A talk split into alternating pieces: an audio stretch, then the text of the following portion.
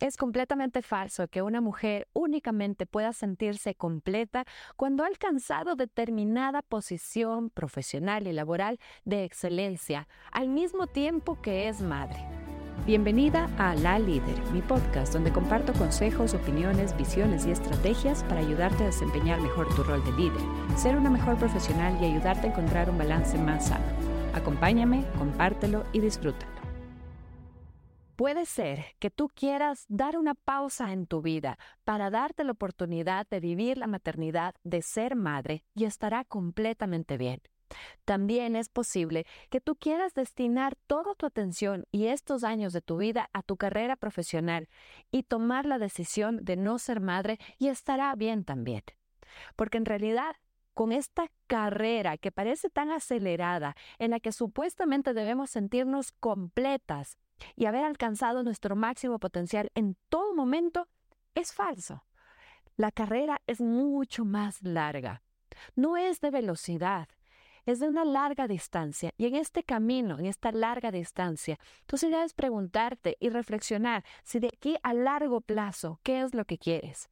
Lo que tú quieras va a estar bien. Y te me atrevo a hablar de este tema porque lo converso con centenares de mujeres. Mujeres que tomaron la decisión con la cual se sienten completamente satisfechas de no ser madres. Viven con sus parejas, con sus familias, muy felices y no sienten que les ha faltado algo. También conozco otro grupo, gran número de mujeres que le dedicaron todo a su vida profesional, con completo orgullo, con completa satisfacción, hasta que llegó el momento en el que tomaron la decisión de ser madres y no pudieron serlo. Sí hay un tema de la edad.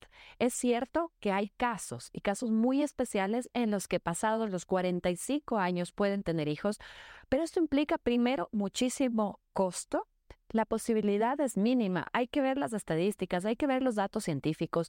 No se trata de romantizar y que todos podemos hacerlo todo en todo momento. Y sí, hay otras formas de ser madre por medio de la adopción también. Pero si tú quieres ser madre y llegas a la posibilidad de hacerlo en determinado periodo de tu vida en la que deberías supuestamente poner en pausa tu vida profesional para hacerlo, puedes hacerlo, porque yo te aseguro que tu vida profesional no se va a ninguna parte. No vas a detenerla si es que así lo quieres y puedes llegar a sentirse completamente exitosa siendo madre y siendo la profesional que está siendo. También tenemos el otro caso, aquel caso al que decidimos ser madres y que cuando lo somos tomamos la decisión de poner en absoluta pausa durante X cantidad de años, cuando así la situación económica lo permite las condiciones de la familia lo favorecen, para dedicarnos a ello, pues no estás haciendo absolutamente nada mal. Que hayas sido una profesional antes de ser madre y que todavía tengas aspiraciones muy altas, profesionales, está bien, puedes hacerlo, pero como te decía al inicio, esta carrera es mucho más larga, no es de velocidad, es de larga distancia. Así que puedes tomarte el tiempo y darte la posibilidad. Si no, conversa con mujeres que sean 10, 15 años mayores a ti y escucha su punto de vista, su perspectiva, cuál es su experiencia respecto a esta acelerada carrera de ser profesionales y ser madres al mismo tiempo.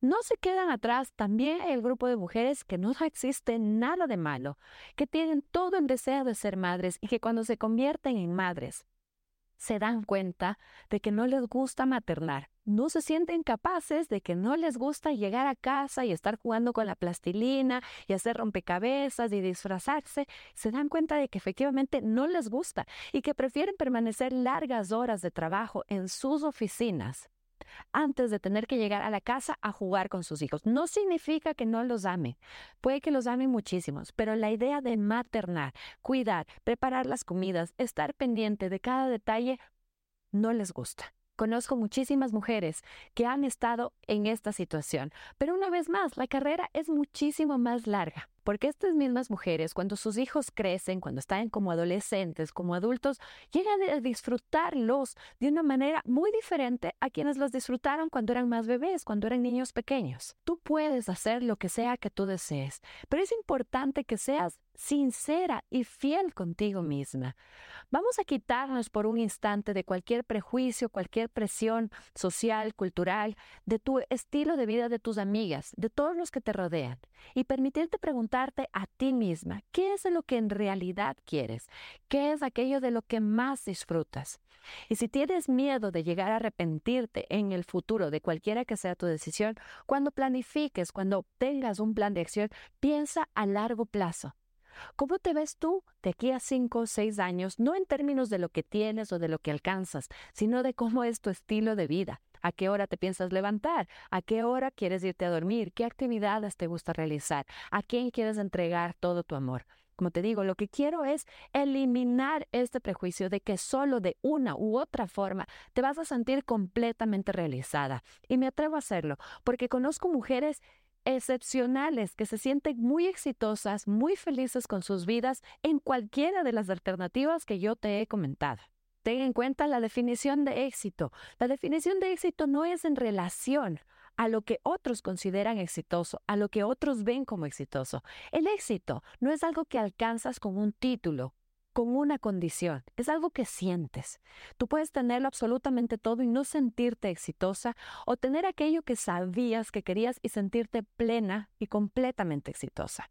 El autoconocimiento es la clave de esto, por eso te pido completa sinceridad cuando planifiques, cuando establezcas, cuando desees este crecimiento. Hoy por hoy las leyes nos favorecen y también lo veo en muchas de mis clientes, empresas y compañías que ponen cláusulas en las que no puedes embarazarte, en las que en condiciones de embarazo van a reducir los beneficios. Es cierto.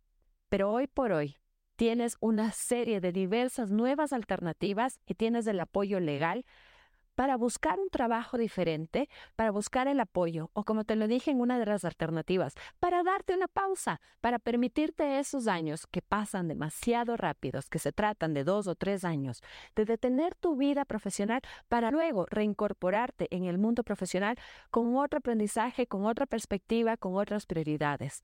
Todo es posible si es que tú sabes exactamente qué es lo que quieres hacer. Y ahora sí te quiero preguntar algo y espero escuchar tus comentarios. ¿Cuál de estas alternativas crees que es la más acertada para ti? ¿Te has sentido identificado o quizás si es que ya estás años más tarde de haber tomado esa decisión, qué consejo le darías a las mujeres que todavía no saben por cuál de estas alternativas irse?